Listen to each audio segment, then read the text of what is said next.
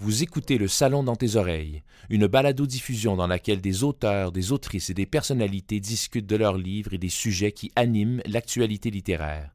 Les enregistrements ont été faits lors du dernier Salon du Livre de Montréal.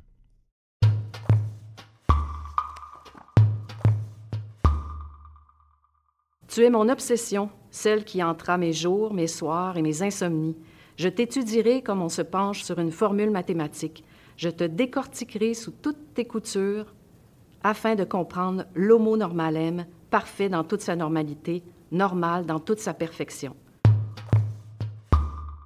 De son œil, c'est l'histoire d'Enju, un adolescent de 15 ans qui, euh, qui, est très introverti, un peu différent des autres, et il va se mettre à obséder sur euh, Noah, le, gentil, sympathique, beau, sportif. Euh, euh, tout le monde à l'école l'aime, il est très populaire.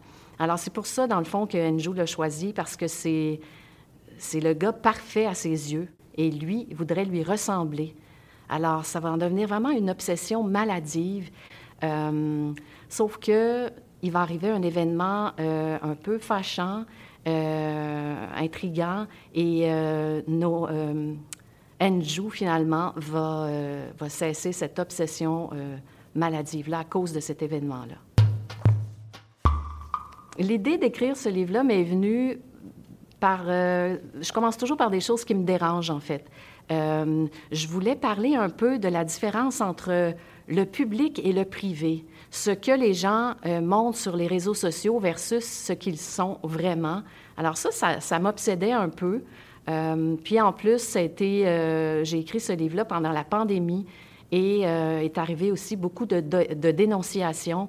Et ça, ça a quand même teinté euh, mon écriture. En fait, je ne me suis pas vraiment inspirée d'une personne en particulier, mais bien de, plusieurs personnes. Euh, ben, en suivant évidemment plein de, plein de gens sur Instagram ou, ou, sur Facebook, des fois on réalise que quand on les voit en vrai, on leur demande si ça va bien et puis ils nous disent ben pas vraiment, alors que ce qui monte sur les réseaux sociaux c'est complètement autre chose. Alors c'est un peu plusieurs personnes de ce genre-là qui m'ont inspiré avec, euh, avec cette histoire-là. Une rencontre qui a été vraiment, vraiment importante pour moi dans mon parcours d'auteur, c'est sans aucun doute euh, Maxime Mongeon, euh, mon éditeur chez Le Méac. Euh, Maxime est vraiment très, très spécial.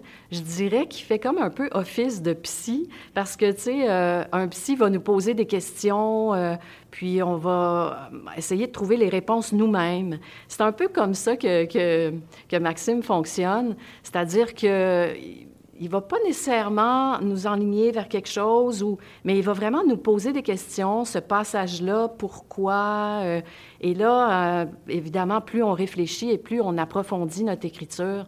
Alors, c'est sûr que Maxime, ça a été vraiment quelqu'un, et c'est encore vraiment quelqu'un de très, très important euh, dans mon parcours d'écriture.